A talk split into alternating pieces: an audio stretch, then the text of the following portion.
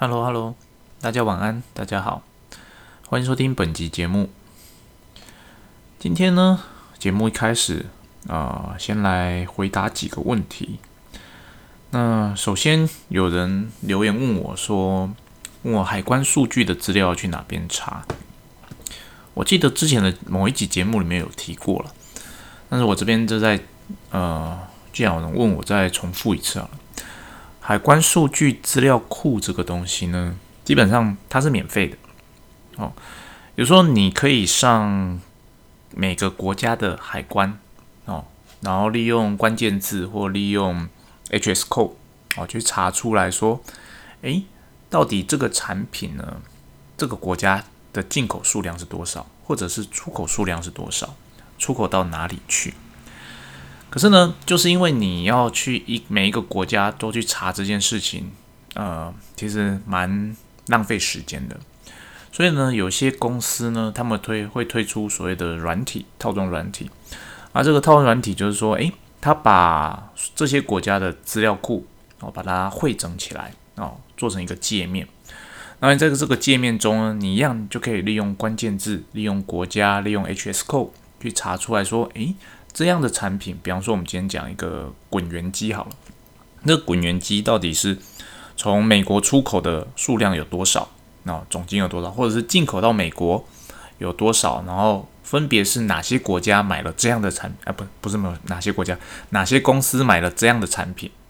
哦，啊，进一步的，基本上还有更进阶的，你甚至有了这样，你有找到进口商之后，他还会再帮你去串查。说，诶，这个进口商的联络资料哦，他可能 contact 是谁，email 是谁等等的，甚至还有进一步的，他甚至连那个 link in 都可以帮你找到，有这样的软体存在。那这个软体是要钱的，嗯，其实我觉得那那笔钱蛮少的啦。就是说，像这样海关数据的资料库啊，如果你找到一间公司啊，你觉得它的软体界面不不错用，你试用过后觉得不错，其实我觉得可以花钱。哦，用个半年一年，呃，多多少少都是有帮助的。嗯，这是回答第一个问题，海关数据资料要去哪里找？哦，它是免费的啊。你如果想省时的话，你也可以花点钱，然后去买一些付费的软体来用。我没记错的话，几万块台币吧。嗯，第二个问题是，嗯，有人问我说，因为我上一集有分享，就是品牌的一个小故事嘛，那到最后。我有没有给对方独家代理权？以及说，因为在该国家，其实我有同时有复数的代理商。那如果我给了这间新这间公司独家代理，那我怎么跟另外两间公司谈？哦，其实这个问题，我相信大家都会遇到。就是说，当今天假设我们在奥地利好了，有三间代理商，其中一间代理商今日跟你要求说，我想要独家代理。他开出的条件说好，我可能是今年的销售是一百万欧元。那如果你给我独家代理的话，我保证我的销售额会是两百万欧元等等的。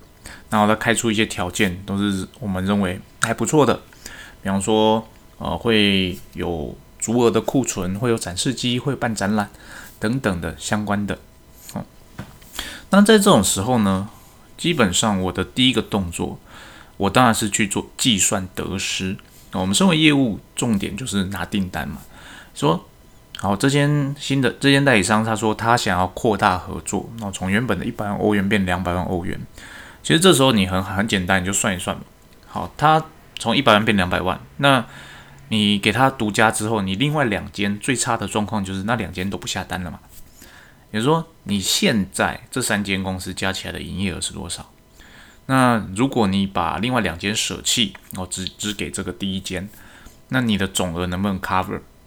哦，这是第一个问题嘛。哦，如果可以 cover，那当然我们可以继续谈。如果不能 cover，嗯，那基本上后面其实也不需要谈了啦。嗯，当然这是呃理想状态下的最差状态，但其实你会遇到一个更差的状态，就是虽然这间公司承诺你做两百万，但他可能到时最后，他还是只做一百出头万而已，哦，也就是说你承诺了给他独家代理，但是呢，他最终 feedback 给你的并没有达成你的预期，而且同时呢，你又损失了两间代理商，哦，所以这是我们要去考量的所谓的计算得与失啦。当你要给独家代理的时候，你就要去想，你做的这个决策到底呢会给呃这个国家未来的营收是往上还是往下？我们可能也有就是说，诶，我之所我虽然说今年我可能没办法达到两百万，但是这个整个方向是正确的。它会是今年可能一百五哦，明年一百七，后年就两百，大后年就是两百五等等的哦。你是一个看比较长远的去看。那假设这个方向是正确的，我觉得那也可以考虑。但是你就是要承担说，你做了这个决策，那你在这个国家的营收是减少的。也就是说，你今年，呃，要在要假设你的营业目标是定定已经定好的话，你做这个决策，你直接的就少了可能五十万欧元的订单。那这五十万欧元的订单，你要从其他地方去把它补回来。哦，你要有这样的胆识啊。就是你既然做了决策，你就要承担嘛。哦，你不能说，诶，我做的决策，它一定都是会往好的正向的方向去走。如果生意这么好做的话，那其实大家都是生意高手了啦，也不会有公司赔钱。就是因为生意难做，business 它里面有很多的不确定因素的存在。那我们身为业务的主管，我要做的事情就是把这些不确定的因素，在尽可能的。就是我能够掌握越多的讯息，来帮助我做判断，在做未来的决策的时候，不要走的错误的太多，好，而以及那个损失我是我可以承受的，这才是最重要的。嗯，好，回到问题哦，那他问我的是说，我有没有，我怎么跟另外两间沟通？刚刚提到的是大原则，就是我在计算得失嘛，我要或不要，我去算说，诶。对我未来影响，那我怎么样跟另外两间去沟通这件事情？其实呢，因为这种的算是一种比较重大的决策，对我而言呢，我要做出决定之前，我习惯性要会做的事情是，我会个别的跟每间公司谈。好，当然我不会很直白的就跟另外两间讲，哎，现在有一间要做总代理了，你想怎么办？啊，当然不是。我当然是会用呃比较旁敲侧击的方式去探寻说他们的意愿，探寻什么意愿呢？一就是说，诶，到底你对我们公司的产品的营收，呃，不是营收了，销售哦，在未来的一两年之内，你的看法是往上往下哦。同时，我也会检讨说过去几年这间公司所带来的贡献值是多少。相对来讨论，然后跟他说，我的目标想要提升可能是三十 percent，你的看法是什么？那这是一个方向。第二个呢，就是探寻，可能旁敲侧击，说，诶，我们这个区域其实我想要做得更好。那以目前来说呢，诶，你也知道，可能在我们在这个国家有三间的代理商。那其实公司有目标，想要在这个国家扩大发展。那对此呢？嗯，我们可能会想要用别的方式来发展这个区域啊，你有没有兴趣？或者说你对此有什么看法？有什么想法？有什么建议？等等的，利用各种的方向角度，针对不同的经销商，用各种方式去探寻他们的意向。因为你会去探寻的时候，基本上你一定是跟其中一间开始谈了嘛。那另外两间，你会你会去探寻这件事情，一定是来跟你谈的这间，你觉得嗯有点机会。那你想要想要知道说另外两间的想法是什么吗？因为我刚刚讲的最差的状况就是，诶，你做了，然后另外两间的订单全部 lost，而且你承诺的这个第一间，它订单增长的数量并不如预期，所以说你要先了解说，诶，另外两间对这件事情的看法是什么？那有些公司基本上其实他不太 care，他是跟谁拿。产品就是他不太 care，他是跟原厂拿，只要他拿得到就好，只要他拿的价格是 OK 的就好，所以他可以转成就是诶新的代理商这些总代理的经销也可以。那如果如果我们谈出来之后，对方是有这样的意愿，他可以接受这样的做法的话，我们身为原厂这边要做的事情就是保障他不会被这间新的总代理给剥削。好，就是说。我们变成回头要来跟这间想跟我们做总代理的公司去谈，说你要如何保障我这些既有的代理商，让他们哦，还是可以在市场上具备有竞争力哦。前提当然是这些既有代理商他还想要继续合作了。很多时候会来谈谈总代理的这个公司，他都会跟你说有啦，我一定会提供好的价格给这些代理商，而且这些代理商都是跟其实彼此都认识嘛，他跟你拿跟我拿其实差不了多少啦，我还可以帮他库存，当然是好事啊。但大家都知道生意没有那么的容易啦，如果事情都这么好做，世界上就不会有所谓的水货，就不会有所谓的代理权的争议了嘛。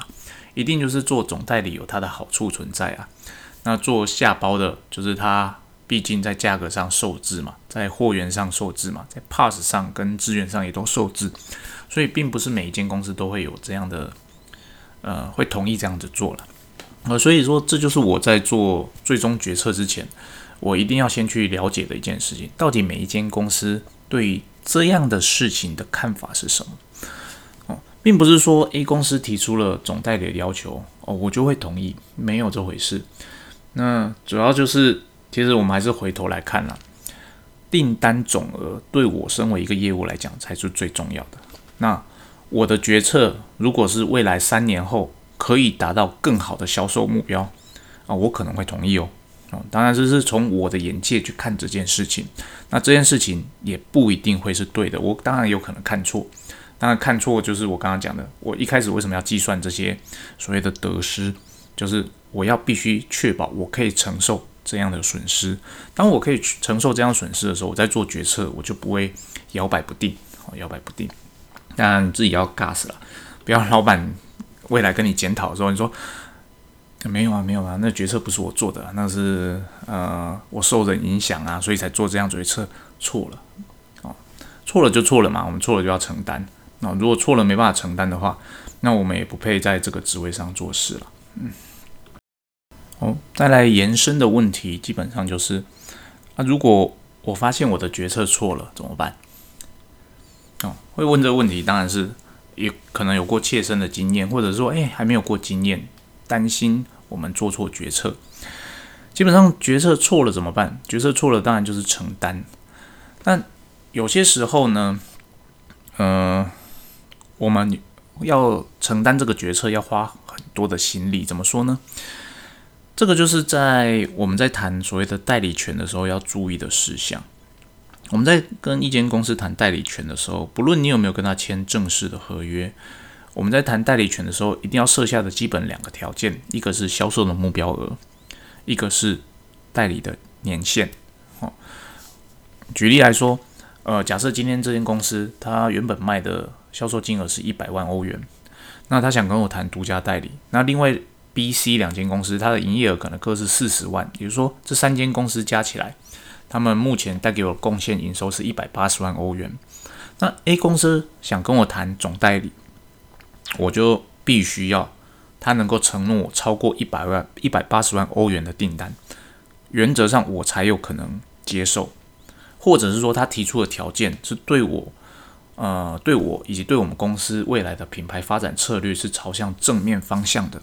那在这种情况下，他可能设的目标的差一点点，我可能也会接受。总之呢，至少那个数字是要出来的。那我们我在跟 A 公司谈的时候，我就会设定一个条件：好，你要谈同在理，OK？那你目前的营收是一百万，那你要承诺我多少？一百五十万、两百万还是两百五十万？请对方开出一个数字，然后最后我们一定会来回嘛？我们设定一个数字，它可能是一个营业额，也可能是销售的数量。哦，这是单纯看产品比不同去定义，设定出这个数字好了。我们今天假设是两百万。好，那另外一个就是要设定期限了。那我们这个总代理，我们当然除了营业额的目标之外，中间还会设定很多的希望对方做的事，以及对方希望我做的事嘛，所谓的权利义务。那在这种情况下，哦，这些细节里面，我们是一定会设定一个期限，什么时候从今天开始到什么时候，我们来检讨这个目标。哦，我会建议就是啊，至少两年啦。哦，基本上其实一年很难去看出成果啦。那我比较常做做法就是到下一个会计年度的年末，哦，这样你比较好去抓那个时间点。那会计年度的年末，你就要看国家。大部分国家都是在年底，大概在十一、十二月的时候，有些国家是在一月，那日本比较奇怪是在三月底，所以这就是要在设期限的时候哦要注意的。那为什么一定要设这两个呢？基本上这是为了保障我自己，保障什么呢？